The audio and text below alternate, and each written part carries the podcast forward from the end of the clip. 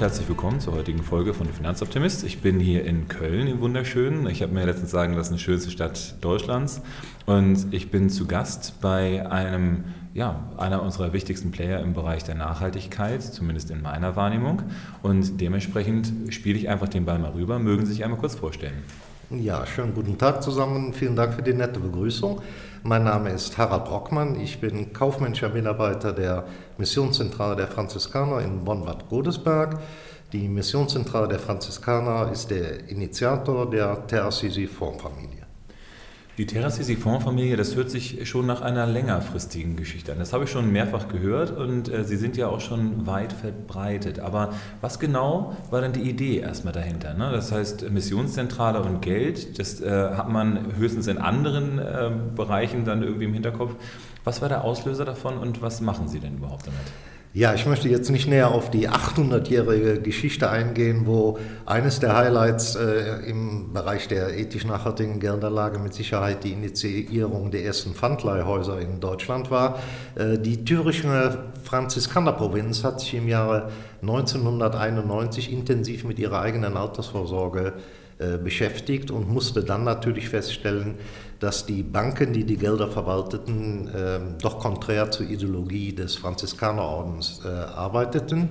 Äh, die Franziskanerprovinz hat sich dann überlegt, äh, wie können wir unsere Altersversorgung neu gestalten. Man hat dann äh, einen Auftrag an die Uni Frankfurt und Stuttgart-Hohenheim gegeben, einen Kriterienkatalog zu entwickeln das Ergebnis äh, ist der Frankfurt-Hohenheimer Leitfaden, äh, der Ende der, der 90er Jahre dann auch veröffentlicht wurde, mit Unterstützung finanzieller und personeller des Franziskanerordens. Ab diesem Tag hatte man dann ein Kriterienuniversum von ca. 800 Kriterien, wie Unternehmen und äh, Länder bewertet werden konnten. Und im Zuge dessen hat dann die Franziskanerprovinz der Ökom in München den ersten Werkauftrag gegeben, die nach diesen Kriterien dann die Eigenanlage der Franziskaner filtern konnte. Das hört sich auf jeden Fall nach einem sehr spannenden Projekt an, das ja offenbar auch zum Erfolg gereift ist. Und Sie haben sich da ja auch einen prominenten Partner mit ins Boot geholt. Und das Dankbare ist, dass ich auch diesen prominenten Partner hier mit an meiner Seite habe. Und auch da bin ich sehr dankbar, dass ich heute in Ihren Hallen hier mit sein kann. Mögen Sie sich denn einmal kurz vorstellen? Ja, schönen guten Tag auch von meiner Seite. Mein Name ist Sebastian Riefe. Ich bin äh, Portfolio Manager bei der Ampega Asset Management GmbH und wir sind verantwortlich für das Portfolio-Management der TerraCC Fondsfamilie, speziell eben auch für den TerraCC Aktien, über den wir heute berichten wollen. Wie lange sind Sie denn da schon mit dabei? Sie sind ja äh, jetzt offenbar schon wirklich eingeschworene Partner. Das äh, spüre ich jetzt auch schon im Vorgespräch. Ähm, das äh, kommt ja nicht von heute auf morgen. Wie kam es überhaupt dazu, dass Sie jetzt im, im Boot sind und äh, wie fühlt sich das für Sie an? Ja, wie kam es dazu? Äh, seinerzeit, als wir die Idee hatten, äh, einen eigenen Investmentfonds zu initiieren, suchten wir auf dem deutschen Markt eine bankenunabhängige KAGs. Und da gibt es in Deutschland nicht so viele. Wir haben uns dann äh, neben zwei anderen Interessenten mit der Ampega unterhalten und die Ampega war von Anfang an auf, auf unserer Welle. Äh, das Konditionenangebot äh, stimmte und ja, wir sind dann äh, eigentlich nach zwei, drei Gesprächen und einem schriftlichen Angebot ziemlich schnell mit der Ampega übereingekommen und arbeiten seit Auflage äh, unserer beiden des Aktien- und Rentenfonds und seit äh, anderthalb Jahren des Mischfonds äh, mit der Ampega zusammen. Okay, das ist äh, ja schon mal auch eine, ein guter Einstieg jetzt erstmal. Das heißt, wir haben jetzt ein Gefühl dafür, was das Zusammenspiel dann noch ausmacht. Aber was macht denn den Terrassisi-Fonds besonders? Weil es gibt ja so zwei, drei Dinge, die mich auch begeistern, aber vielleicht sagen Sie erstmal, was Sie begeistert an dem Fonds und äh, was vielleicht dann auch den Hörer besonders äh, rein ins Ohr geht. Ja, was uns eindeutig unterscheidet äh, von anderen ethisch nachhaltigen Investmentfonds im deutschsprachigen Raum ist die, die Story, die dahinter steht. Franziskaner, Franziskus Schutzpatron der Umwelt, Schutzpatron der Tiere. Äh, wenn nicht Franziskaner sich für äh, Klima, Klimabewegung einsetzen, wer sonst? Das Besondere ist bei uns, dass wir aber nicht nur Klimaschutz uns auf die Fahne geschrieben haben, sondern kontroverse Geschäftspraktiken wie Kinderarbeit, Kinderarbeit in der Zuliefererkette, Bilanzfälschung, Steuerbetrug, äh, diesen kontroversen Geschäfts Praktiken gleichsetzen. Hinzu kommt, äh, dass wir als Initiator einen Teil aus der Verwaltungsvergütung erhalten. Äh, diesen Anteil ähm, reduziert um unsere Werbematerialien, äh, reduziert um die Kosten für Messeauftritte, die wir machen, führen wir an das Hilfswerk ab und unterstützen somit also die knapp 700 Hilfsprojekte der Franziskaner. Das ist der Impact, der indirekte Impact durch die Investmentfonds. Das hört sich auf jeden Fall nach einem sehr spannenden und sehr starken Impact auch an, ähm, der sich dann auch um die Welt bewegt. Gerade die, äh, ja, die Kirchen haben ja ihren Auftrag jetzt in letzter Zeit natürlich noch deutlicher erkannt als vorher und ähm, sind da ein zentraler Player. Aber vielleicht dann äh, zum Asset Management zurück. Wie einfach ist denn das, solche Sachen umzusetzen? Ist es so, dass man sagt, ach, man stellt ein bisschen die Maschine bei Bloomberg ein und dann kommt am Ende ein nachhaltiges Portfolio raus? Wahrscheinlich ist es nicht so einfach. Genau, ganz, ganz so einfach ist es nicht. Also wir machen das Nachhaltigkeitsresearch bei uns hier im Haus nicht selbst, sondern wir haben uns auch da einen renommierten Partner gesucht, und zwar ISS ESG, ehemals ISS Ökom. Auch hier besteht ja schon, wie Sie eben von Herrn Brockmann gehört haben, eine sehr lange Beziehung zwischen der Missionszentrale und ISS Ökom damals. Und genauso arbeiten auch wir bei der Ampega mit, mit äh, ISS ESG mittlerweile seit fast 20 Jahren zusammen und jetzt für die Terra-Sisi-Fonds eben seit über 10 Jahren, seit Auflage im Mai 2009. Und äh, ISS ESG ist sicherlich einer der renommiertesten und bekanntesten Player am Markt im Nachhaltigkeitsbereich. Ähm, durch die Übernahme von ISS im vergangenen Jahr ähm, ist das Unternehmen extrem gewachsen und mittlerweile sind da 100, 190 Analysten für das Nachhaltigkeitsresearch tätig. Und äh, wir greifen da eben auf deren deren Analyse zu und ähm, haben zwei verschiedene ähm, Investmentschritte im Nachhaltigkeitsbereich, nachdem wir unseren Fonds steuern. Das ist zum einen ein absoluter Best-in-Class-Ansatz und zum anderen sind es noch Ausschlusskriterien, die wir gemeinsam mit der Missionszentrale der Franziskaner festlegen, die im zweiten Schritt über das Portfolio gelegt werden. Und insgesamt ist es ein sehr, sehr strenger Ansatz. Wir haben ein globales Investmentuniversum von knapp 5.500 Unternehmen aktuell, die wir theoretisch investieren dürften. Aber nach diesen beiden Nachhaltigkeitsschritten bleiben dann nur noch 500 Unternehmen ungefähr über, die wir investieren können. Das heißt, nicht mal 10 Prozent unseres globalen Universums ist nach den Nachhaltigkeitsgesichtspunkten wirklich investierbar. Also da sieht man auch wirklich, ein Großteil wird aus dem, aus dem Universum erstmal herausgeschnitten, was es für uns natürlich einerseits schwieriger macht, weil unser Universum kleiner wird. Auf der anderen Seite haben wir natürlich auch einen schönen Vorteil, dass wir eben ein bestimmtes Universum haben, wo wir dann nur noch gucken müssen, dass wir nach unseren Investmentkriterien hier bei der Ampega aus diesen 500 Unternehmen die ca. 50 bis 70 erfolgsversprechendsten Unternehmen heraussuchen müssen.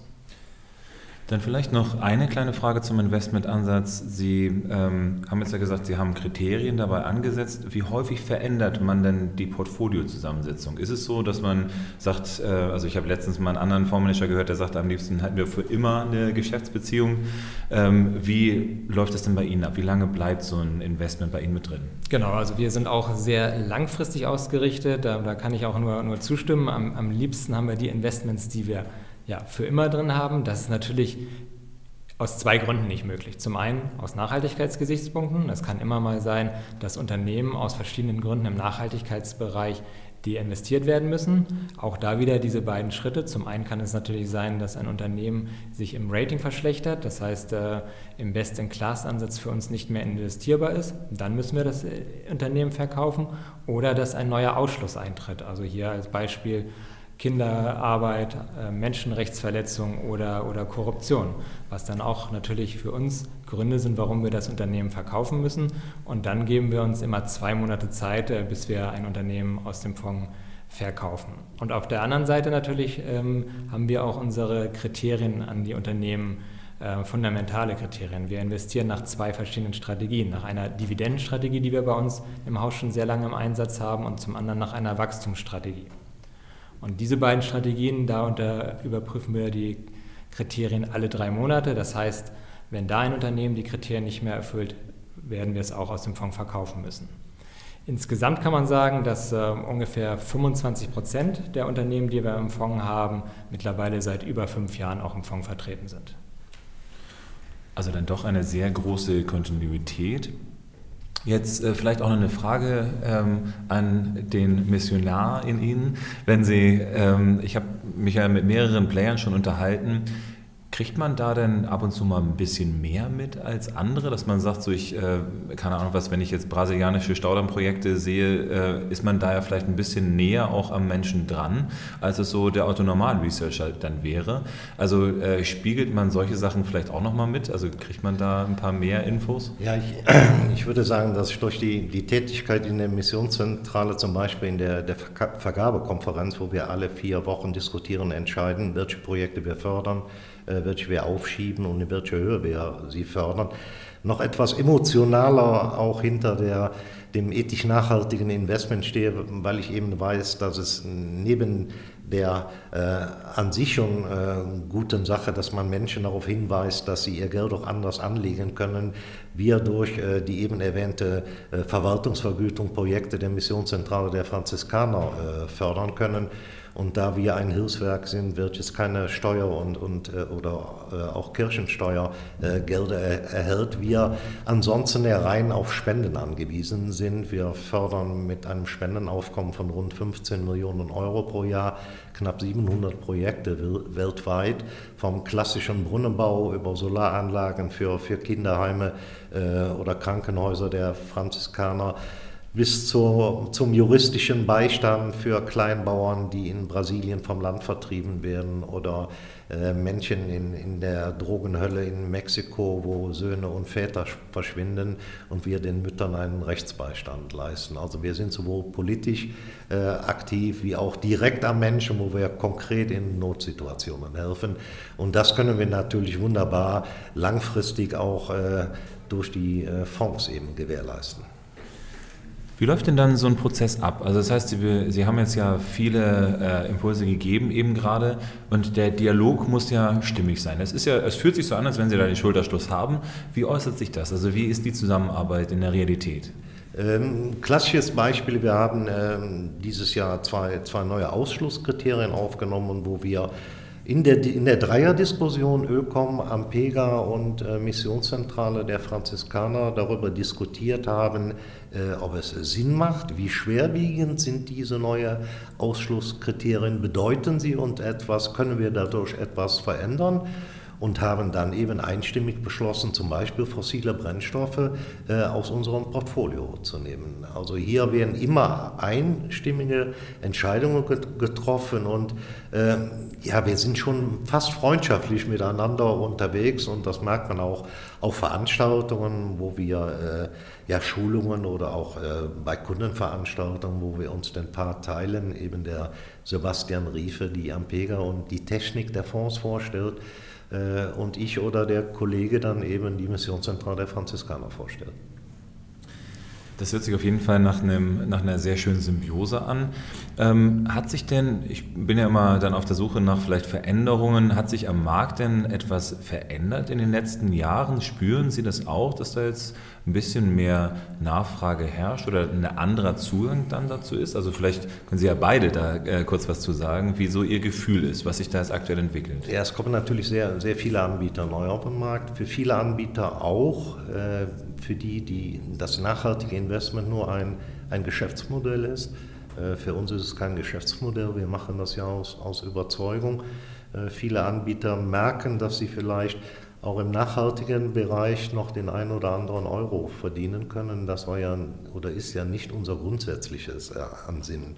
Was wir merken, ist, dass unser, durch unsere Basisarbeit, die wir vor zehn Jahren begonnen haben, wir also immer mehr kleinteilige Zuflüsse in unsere Fonds bekommen, dass also die, die Basisarbeit, ich sage mal Back to the Roots, sich wirklich gelohnt und mit, mittlerweile auch, auch auszahlt für uns. Und wir am Markt eben auch wahrgenommen werden mittlerweile als katholische Orden, wo man sich grundsätzlich ja schon mal etwas äh, schwerer tut in diesem Finanzbereich. Äh, aber wir sehr gerne mittlerweile auch von institutionellen Anlegern wahrgenommen werden und über unsere Fonds auch platziert wird.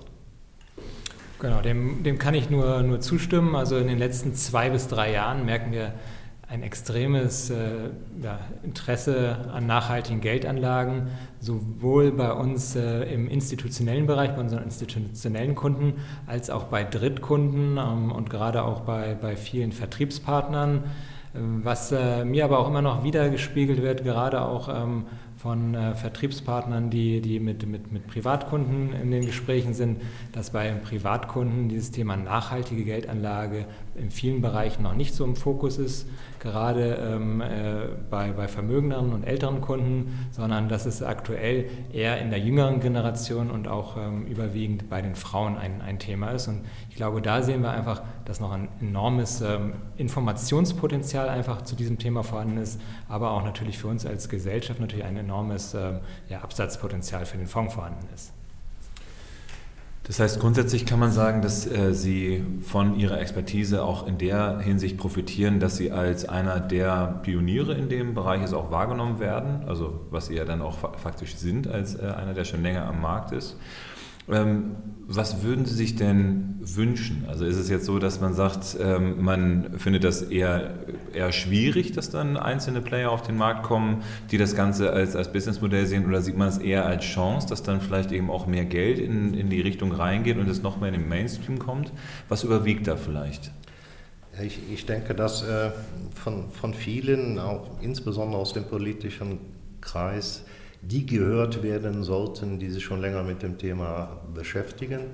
Äh, nicht nur aus Eigennutz, sondern äh, wie wir mit dem Thema angefangen haben, ging es ja gar nicht darum, irgendwelche Umsätze zu generieren, sondern wir wollten dieses Thema ethisch nachhaltige Geldanlage ver verbreiten. Äh, ja, dass aus dem politischen Bereich etwas mehr Unterstützung kommt und eben der der Endverbraucher, der diesen Fonds, diese Fondsanteile zeichnet, eben über die Informationen äh, verfügt, die der Sebastian Riefe gerade angesprochen hat, um objektiv und neutral äh, sich für seine persönlichen Moralvorstellungen das richtige Produkt aussuchen zu können. Das heißt, eine Identifikation mit dem Produkt ist natürlich der eine Aspekt, der einer der wichtigsten ist, gerade bei nachhaltiger Geldanlage. Der andere Aspekt ist aber natürlich auch der wirtschaftliche. Ne? Wir, ähm, ich mag die Diskussion nicht mehr über Rendite, weil das natürlich völliger Quatsch ist, sich da überhaupt drüber zu unterhalten, weil wenn man es gut macht, dann kann man mit jedem Investmentportfolio das machen. Trotz alledem, ähm, was ist denn das Besondere vielleicht auch in diesem Investmentuniversum sich zu bewegen im Vergleich zu vielleicht einem konservativen Investment? Eine Sache haben wir ja schon gehört, die längerfristige Langfristigkeit der Investments ist mit Sicherheit vielleicht ein Aspekt, aber was ist vielleicht noch speziell an dem Feld? Und eben auch auf der anderen Seite natürlich in bestimmten Branchen nicht unterwegs ist, aber auch da bewusst nicht unterwegs ist oder unterwegs sein möchte. Also wir haben ja aktuell keine Unternehmen aus dem Bereich ähm, Energie oder, oder Rohstoffe bei, bei, bei, uns im Fonds vertreten. Also das sind natürlich, natürlich Branchen, die es auch ganz schwer haben, durch diesen Nachhaltigkeitsprozess über, überhaupt durchzukommen. Und auf der anderen Seite sind wir, sind wir sehr stark unterwegs in, in Unternehmen aus dem Bereich Technologie, aus dem Bereich Infrastrukturunternehmen oder auch Gesundheitsunternehmen. Also alles Branchen, von denen wir langfristig überzeugt sind und, und von denen wir auch überzeugt sind, dass die langfristig einen Nutzenbeitrag äh, zur, zur Gesellschaft liefern. Also wenn wir den, den Gesundheitssektor natürlich nehmen als Beispiel für einen Sektor, der ähm, ja für eine inner, immer älter werdende Gesellschaft und, und wachsende Gesellschaft ähm, Medikamente liefert oder, oder natürlich Technologie sind wir sind natürlich alle mit, mit dabei mit den, mit den Veränderungen, mit der Digitalisierung,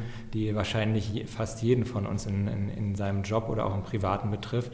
Und das sind natürlich äh, spannende Bereiche, in denen wir investiert sind und auch glauben, dass solche Unternehmen Wettbewerbsvorteile haben gegen eben Unternehmen aus, aus, aus meinetwegen der Automobilbranche und man hier dann natürlich nicht nur ja, was, was Gutes tun kann für den, für, den, für den Fonds, was die Rendite angeht, sondern auch mit diesen Investitionen was bewirken kann, was das Gesellschaftliche angeht.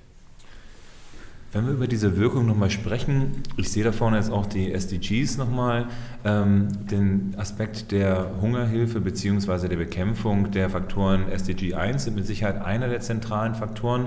Aber was sind denn vielleicht noch die Aspekte, wo sich die Menschen, die in einem Terrassisi Aktienfonds investiert sind, darauf verlassen können? Weil wir haben es ja über Branchen gesprochen, ne? das ist natürlich ein bisschen technisch. Ne? Der eine oder andere fragt sich, hey, äh, welches, äh, welches SDG oder welches äh, Ziel wird denn damit verfolgt? Also mit dem Militär diese Aktien, der, der Herr Brockmann hat es ja gesagt, ähm, durch die Unterstützung der Missionszentrale der Franziskaner, durch die Verwaltungsvergütung werden, werden sehr viele der SDGs bedient. Aber ich glaube, es gibt auch einige Schwerpunkte, wo wir, wo wir tätig sind oder wo die Missionszentrale der Franziskaner helfen tätig ist, gerade sehr stark im Bildungsbereich. Also Bildungsbereich in äh, einer großen Vielzahl von Projekten und auch in, gleich, in dem Thema Gleichberechtigung. Ne? Also in, in, vielen Ländern, in denen, in denen wir noch nicht so weit sind mit dem Thema Gleichberechtigung, werden, werden ähm, Frauen unterstützt, dass sie, dass sie eine Ausbildung anfangen können, dass sie, dass sie, dass sie einen Job bekommen. Und äh, das sind sicherlich zwei ganz zentrale SDGs, äh, die, die wir mit dem Projekt unterstützen. Das ist auf jeden Fall eine spannende Geschichte. Ich habe letztens gerade auch im Kundentermin gerade die Frage gestellt bekommen, gibt es denn Investments, die auch dann Gleichberechtigung mit voranbringen können? Ähm, dementsprechend auf jeden Fall danke für diesen Aspekt dann dabei. Was ähm, ja, ich meine, Impact oder beziehungsweise Auswirkungen ist mal ganz schwer messbar. Aber wenn wir so ein bisschen in die Richtung reinkommen, dass wir auch auf die Uhr schielenderweise sagen müssen, was ist die Vision dahinter? Wo wollen wir hinkommen? Was ist das Ziel, was Sie jetzt in den nächsten drei, vier, fünf Jahren nochmal angehen? Wo würden Sie sich darüber freuen, wenn Sie es erreichen können? Ja, zum einen möchten wir gerne weiterhin aktiv in der Verbandsarbeit tätig sind, unter anderem bei KRIG, wo wir auf Seiten der ethisch nachhaltigen Investoren im Bereich der Bildungsarbeit unterstützend tätig sind. Wir werden weiterhin Schulungen, Informationsabende und Tage anbieten für äh, Kunden und auch Berater, ähm, weil wir glauben, der Sebastian Rief erwähnt es schon, dass dort noch ein sehr großer Nachholbedarf ist. Äh, für mich persönlich oder für die Missionszentrale wäre es wunderbar, wenn äh, die Fonds weiter so erfolgreich sind, wir irgendwann aus dem Anteil unserer Verwaltungsvergütung einen Großteil der Verwaltungskosten äh, bewältigen könnten und wir somit noch mehr Geld für die Hilfsprojekte zur Verfügung haben, denn das ist dann das Endziel natürlich. Das heißt, wenn ich das richtig verstehe, dass man einfach sagt, jede, jeder Euro, der gespendet wird bei Ihnen, dass der einfach direkt dann einfach Sind wir dankbar für. Weil genau. das ist ja gerade heutzutage auch immer so ein Thema in der Öffentlichkeit. Das wäre natürlich eine, eine super Geschichte, wenn das hinkommen würde. Also ja. ich äh, drücke Ihnen dafür auf jeden Fall dann die Daumen. Ähm, vielleicht auch noch an, an Sie als, als Fondsmanager, wo will man da vielleicht nochmal hin? Was ist das, äh, gibt es da noch was, wo Sie sagen, da wollen wir noch eine Schippe oben drauflegen? Das ist noch ein Ziel, was man jetzt so in den nächsten ein, zwei, drei Jahren noch vor Augen hat? Wir haben äh, auf jeden Fall gesehen in den letzten, letzten Jahren, dass äh, das Fondsvolumen extrem zugenommen hat. Wir haben im Mai 2009 mit knapp 6 Millionen Euro gestartet und liegen aktuell jetzt bei, bei gut 190 Millionen. Und da kommt natürlich auch immer schon mal die Frage, welches äh, Fondsvolumen ist denn realistisch oder auch welches Volumen, mit welchem Volumen könnt ihr überhaupt noch umgehen? Und da wir überwiegend doch in sehr großen Unternehmen unterwegs sind, in Large Cap unter, unterwegs sind, gibt es für uns da kein Problem, dass wir, dass wir weiteres Geld nicht anlegen können. Und von daher haben wir schon das Ziel oder die Vision in den nächsten Jahren, dass wir ein Fondsvolumen von 500 Millionen erreichen. Da drücke ich auch natürlich ganz eifrig die Daumen und äh, von daher bin ich sehr, sehr dankbar, dass wir heute die Zeit gefunden haben, uns miteinander zusammenzusetzen. Ich ähm, habe ein sehr gutes Gefühl bekommen, was Sie so machen, wie Sie zusammenarbeiten. Also von daher eine sehr positive Runde, die wir heute gehabt haben. Leider ist die Zeit jetzt schon langsam sehr weit fortgeschritten und ich möchte eigentlich nur noch mich ganz, ganz herzlich bei Ihnen bedanken, dass Sie heute die Zeit genommen haben, dass ich hier zu Besuch sein durfte und wünsche ganz, ganz viel Erfolg für das weitere Vorgehen. Vielen Dank für das ja. Gespräch. Vielen Dank.